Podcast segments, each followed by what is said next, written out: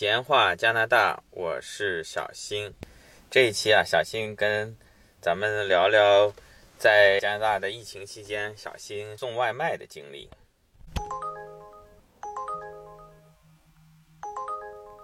那小新的老听友不知道还记不记得，小新曾经做过四期节目吧？就是曾经讲小新在加拿大开网约车 Uber 的经历。如果新的听友不想重新去找，就是八十一、八十二、八十四跟九十九期，呃，分别讲到小新在加拿大开 Uber 开网约车的经历。那么现在这个疫情期间啊，一是也不太敢开，二是也确实没有什么生意，因为这个 Uber 除了一部分人用于交通通勤以外。还有相当一部分呢，就是属于各国的游客啊，特别是到了夏天，美国过来的游客，当然冬天也有看雪景，啊，游客比较多，它的业务量呢也会比较大。但是现在因为疫情关系嘛，这个基本上各国的边境全都封闭了啊，呃，就连跟加拿大关系最密切的美国，等于也是两国再次宣布把这个边境啊封闭延长啊。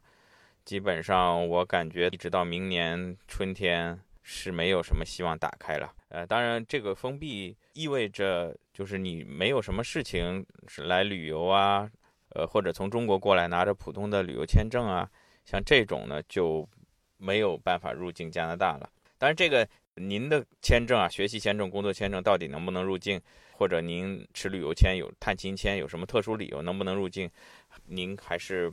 以加拿大移民局啊，加拿大边境管理局的网站的信息为准啊，或者是咨询给您办这个签证的中介。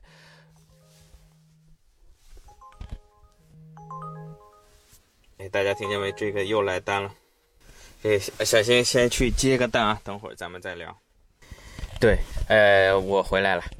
刚才这一单大概十分钟就送完了啊，因为周末会有一些奖励。这一单刚才是六块七，那咱们接着说啊。前面小新说，加拿大现在这个边境封到什么程度？您能不能来？您来了以后能不能回去？回中国怎么样？这样，这个您还是详细咨询相关的官方网站、专业人士、专门的中介，还有这个移民留学顾问。这不是美国游客也过不来了啊，咱们祖国中国的游客也过不来了。的确是对整个网约车。包括导游，呃，包括旅游行业啊损失还是挺大的。因为作为蒙特利尔来说呢，是一个应该说它有老的工业啊，它也有很多现代化的产业、高科技的，包括艺术类的。但是旅游业对蒙特利尔来说也是相当重要的一个产业。的确啊，不光是对网约车行业，对整个蒙特利尔的经济来说呢，这次疫情冲击还是挺大的。当时小新也曾经想尝试。咱凭良心讲，当时三月份，整个加拿大魁北克遭受第一轮疫情猛扑的时候呢，啊，还是不太敢出来做，怕万一被感染。因为毕竟这个坐网约车，你想一个车内的空间就那么大，当时在三四月份，加拿大的天气还是比较冷的。那么如果客跟这个司机，长时间关在一个狭小的空间内，这个被传染的概率是非常大的啊！咱们可能之前也看过，在这个朋友圈各个群曾经转过一个，当时，呃，好像是北京有一位的哥啊，干活的时候是整个穿上了这种一次性雨披，戴上了眼镜、口罩啊，呃，因为这个专业的防护服，咱们肯定要支援一线的医护人员，咱们老百姓自己呢，等于自己自制了一个啊，有点像太空服一样。小新当时也曾经考虑过啊，这样来做啊，甚至小新都已经买了这个塑塑料膜了，就是一整张塑料膜啊，准备啊把它用双面胶贴在车上，这样呢就可以把驾驶员区跟乘客区整个隔离出来。但是后来想想呢，还是觉得有一定风险啊。呃，一是在加拿大当时政府没有强制要求戴口罩啊，甚至你戴口罩可能。人家还会觉得你奇怪，而且呢，相关的出租车行业、网约车行业，包括 Uber 自己也没有出台一些相关的政策。咱们尽量还是不要乘坐公共交通，包括出租车、网约车。但是现在你如果一定要做的话呢，作为出租车也好啊，Uber 也好，呃，您必须乘客跟驾驶员都要戴口罩啊。现在天气还不太冷，建议都是要开窗户的。呃，同时呢，现在规定乘客必须坐在第二排。那么也就是说，比如说原来一个普通的小轿车，呃，可以一个司机四个乘客，那现在呢，呃，您最多就是三个乘客，而且这三个乘客呢，必须是坐在第二排，就是副驾驶这里是不可以坐的。怎么说呢？减少了一定感染的概率吧。呃，其实小新这套这个装备啊都买好。前面这段是小新在车上用录音笔录的。呃，那现在小新回到家，咱们接着说啊，就是小新这套隔离的装备都已经买好了。但是想到呢，风险还是比较大。另外呢，也不知道外面客人多不多，因为整个处于封闭状态嘛，也没有客人。那我想，为了很少的几单啊，把这个车去把它隔离起来，去贴好。呃，以后拆除的时候会不会留下印子啊？还是有点担心啊。啊，索性就不做了。那么现在小新做送餐呢，因为车上没有其他客人，主要就是一些食物。呃，然后我们平时呢。取餐都会戴口罩、勤洗手，然后送餐的时候呢，基本上大多数是不跟客人接触。现在送餐呢，我们只需要把餐放在客人的门口，然后拍照确认已经送到就可以了。做下来一段时间呢，小新觉得做这个 Uber Eats 送餐呢，其实也不错啊。呃，因为小新最早在一八年注册 Uber 的时候呢，也曾经就是说载人跟这个送餐。这么搭配着做过，但是当时呢，因为这个 Uber Eats 等于是刚刚开始，无论是点餐的人呢，还是参与的这个饭店呢，都还不是太多，也不是太成熟啊，所以个人感觉它的收入呢是不如载人的。那么现在呢，因为疫情期间嘛，各大饭店也都关闭了堂吃，所以相对来说呢，这个送餐服务它的业务量啊还是上去了。前面跟咱们聊的时候，也不断的有这个单子进来，就以 Uber Eats 为例子吧。这个流程呢还是比较简单啊。同样收到一个订单啊，告诉你是在哪个饭店，然后客人大致位置，而且会预估一下这一餐的送餐费，可以直接点导航到饭店取餐，然后拿到餐以后呢，再导航到客人这边啊，最后点完成就可以了。呃，小新现在觉得送餐比送人有意思啊。这个送餐呢，相对来说心理压力比较小，因为载人的呢，你这个客人坐在车上，有时候一个陌生人难免有点紧张啊。当然，咱们有些朋友非常开朗、非常外向啊，喜欢跟客人聊天儿。但是毕竟小新，咱们这个外语跟客人，不论是英语还是法语，可能都嗯不足以达到跟客人敞开了聊这么一个水平啊，最多只能啊。比较尴尬的，谈谈天气，问问客人的行程啊之类的。而且特别是碰到这个本地的客人啊，本地的客人他相对来说路线比较熟嘛，或者这是也是打引号的熟，因为他有时候知道这个路，但是他平常不开车呢，不知道哪里是比如说禁止左转或者禁止右转啊，有一些具体的规则他又不知道，他喜欢指路啊，那你压力就大了，对不对？呃，一是他可能指错，二是你可能开错，因为。万一你开错了，送餐其实无所谓，往前面开一点，再掉个头回来就行了。那你客人在车上，你要是给他开错了，呃，有些很好的客人是无所谓的，但是一般来说，客人会觉得你可能给他绕路啦，多花钱啦，或者耽误他时间啦。相对来说，本地客人这种事儿比较多啊，而且他会觉得你不专业，对不对？在后面呢，就有可能给你打一个差评。但这种问题呢，在送餐相对就比较少一些。再说这个停车啊，停车这个送餐跟送人呢各有利弊。送人呢，因为有些客人他不开车，他不懂交通规则，他不知道哪里可以停车上下客，哪里不可以啊。他经常是会等在一个你无法停车的地方，或者呢，有些客人呢，他楼下呢本来就是一个很繁忙的一条马路，不好停车啊。但是我们要接他呢，可以短暂的停个一两秒，对吧？把他赶紧上车。但往往有些客人他自己不熟悉这个规则啊，也不熟悉这个软件，他往往啊在家里等等到司机来了打电话给他，他再下楼。那么这个时候可能，呃，停车已经造成了交通拥挤嘛，我们就必须往前开再去绕一圈，也造成很多麻烦。当然，送餐也有送餐停车的麻烦。送餐有些客人呢是需要送到楼上的，比如住在三楼啊，还是四楼啊，有些可能要上楼去给他送上去。那这个时候呢，呃，特别在市中心停车就要比较小心了啊，因为一般在郊区呢，呃，路边停车都是没有问题。呃，在市中心呢，就有几种选择啊，一个是你停在一个可以停车的地方，然后再步行过去。但是有些在非常市中心的地方，那我们可能就。必须冒一些风险了。再说一下蒙特利尔目前常用的几个送外卖的平台啊，小新是这里面是注册了两个，一个是我之前做的 Uber Eats，还有一个是现在新出来的一个叫什么 DoorDash，D O O R D A S H 啊。因为有的时候 Uber Eats 的单不够多的时候呢，有的时候可能偶尔也做一下这个 DoorDash。如果这两个平台，咱们各位听友在加拿大或者是美国有兴趣参与的话，也欢迎使用小新的邀请码啊。小新会把小新的这个邀请注册司机的邀请码呢放在节目的介绍里面，这样您在达到一定单数的情况下呢，您能得到一定的奖励啊，我也能得到一定的奖励。这是两个啊。总的来说呢，呃，Uber Eats 的这个。软件界面相对来说比较简单啊，操作起来也比较方便。DoorDash 呢相对复杂一点，呃，但是有些时候呢，DoorDash 的单呢也比较多，呃，这个原因呢，小新后面会讲啊。还有呢，就是呃有一个叫 Skip 的啊，Skip 这个也是一个老外的平台，也是蒙特利尔本地用的比较多的吧，就是这三个平台啊，Uber Eats、DoorDash 还有这个 Skip，S-K-I-P。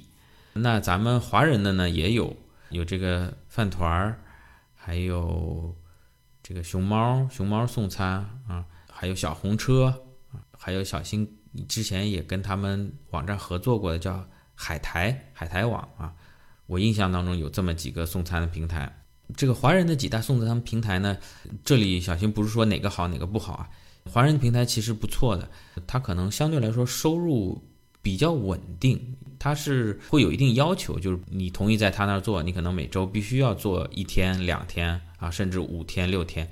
你要说好了啊，比如说你每个星期一从早上八点到晚上八点，你必须要做，那你你已经答应人家了，你就必须要做啊。而相对老外的这几个平台呢，就是说我我今天有两个小时有空，我就可以做两个小时。比如说小新吧，下午有两个小时时间啊，在接孩子之前，那就可以先做两个小时啊，随时上线，随时下线。啊，但是有没有单他不给你保证的啊，也可能你上线这两个小时刚好是一个低谷，是一个送餐的低谷，他正好没有单啊，你可能这两个小时只做了一单两单也有可能。但是华人的几大平台可能他基本上每天一个工作量差不多是可以保证你，但是呢，相对来说你也要按照他的要求必须上线啊，必须出现在他指定的位置。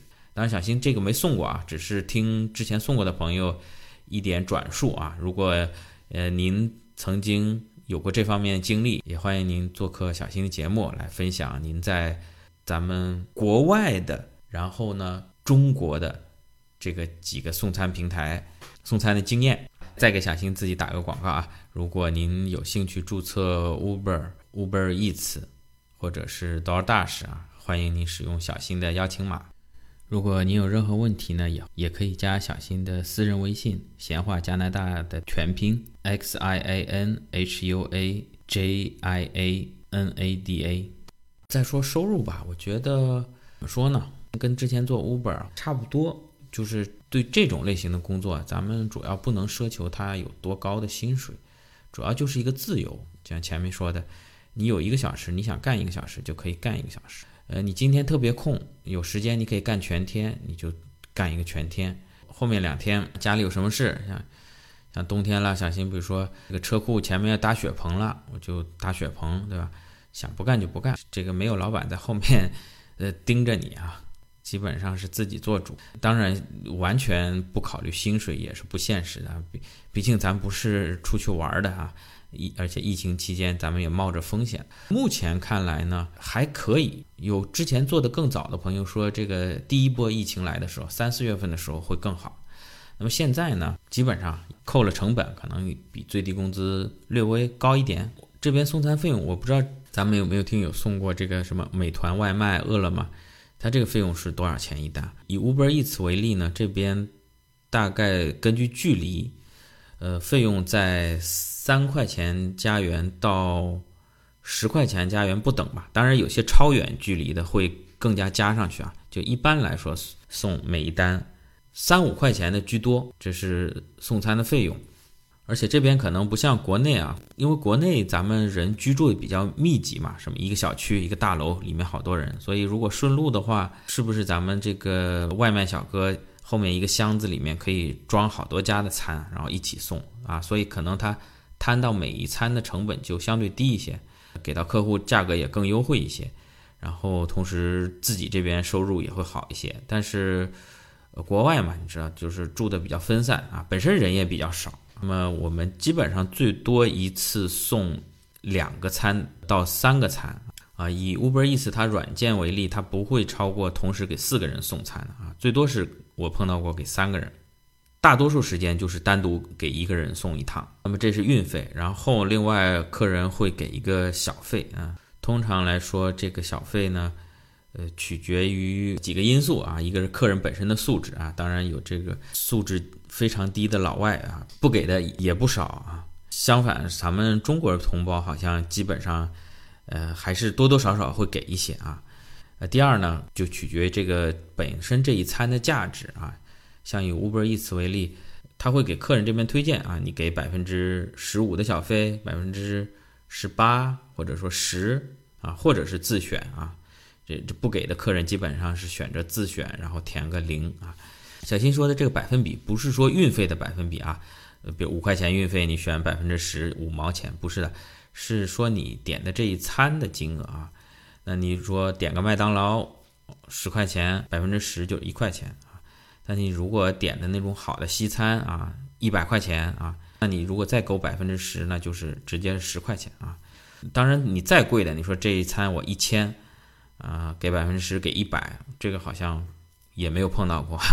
当然，咱也没遇到过这么贵的餐啊。通常这时候客人可能会手工填五块、十块啊这种啊，这就不像原来在这个饭店堂吃啊。如果在饭店堂吃呢，基本上这个服务员会要求你给到百分之十啊，无论你吃的多贵还是多便宜，基本上他会要求你给至少百分之十到十五啊。那有朋友可能会问，那那我对这个服务不满意，我不想给小费，可不可以呢？其实也是可以的。刚才我们说了，以 Uber Eats 为例，在点餐的时候，我们就选给小费给多少。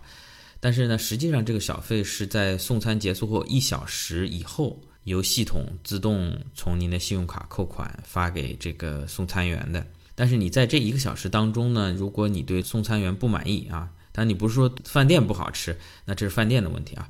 你如果确实是没有把您的这个餐好好送，打翻啦，或者态度不好啊。那您如果不满意呢，可以更改这个小费的数量啊，呃，给五块，现在给一块，甚至不给啊，这是可以的。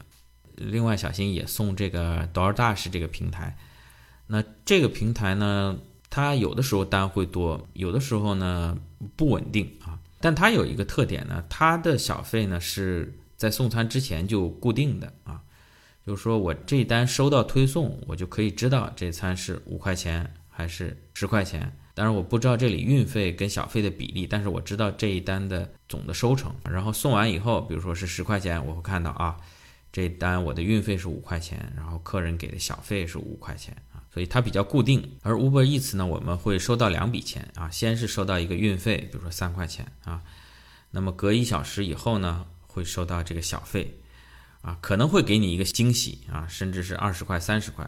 也可能呢会是没有或者一块啊，甚至小新也收到过一毛钱，这是大体上做这个送餐一个收入水平。当然，小新这个呃水平有限，呃我知道就是有经验的送餐员，他会在正确的时间出现在正确的位置上啊，能够抢到更多的单啊，或者他的服务更好，客人给的好评更多，他可能。也会优先收到单子吧？这个小新没有研究过啊，Uber 背后软件的逻辑啊，这 Uber 也没有告诉我啊，哎呀，说说的好像人家告诉我我就懂一样，这个有时候还是挺看运气的啊。当然，把时间拉长啊，你每天做足够多的时间，五个小时、八个小时，然后连续做一个月、两个月啊，那么这个是平均下来的收入不会太高，也不会太低。最后呢，小新在这边也跟在加拿大或者甚至在世界各地啊，处在这个第二波疫情反扑当中的咱们听友朋友们，也呼吁咱们平常多点一些外卖啊。也是支持小新的业务啊，当然这是开玩笑了。其实您是在支持整个世界的经济啊，这点真的不是开玩笑。拿加拿大这边来说呢，很多本地的小的这些饭店啊、餐馆啊，举步维艰吧啊。你说加拿大这个经济本来也不是那么像中国一样欣欣向荣啊，但是这次疫情一来，你想游客也没有，然后本地客人。不愿意出来，或者说现在又第二轮实行更严格的封闭，就根本不能堂吃。那这些餐馆本身房租、水电交着啊，这个也有很高的成本。我觉得咱们在经济条件允许的范围内，咱们点一些外卖啊，支持一下本地的这些小企业，因为我相信这个黑暗之后光明总会到来。无论是咱们。通过隔离控制也好啊，通过最终成功发明疫苗也好啊，这个疫情总会过去。到时候疫情是过去了，但这些饭店都已经倒了啊。我们到时候再想跟朋友们出来聚一聚，外面吃个饭，我们找谁去啊？所以现在 我们对不对？稍微在自己经济条件能够允许的情况下，相当于出点钱把它养着。而且我觉得咱们尽量可以点一些离家附近。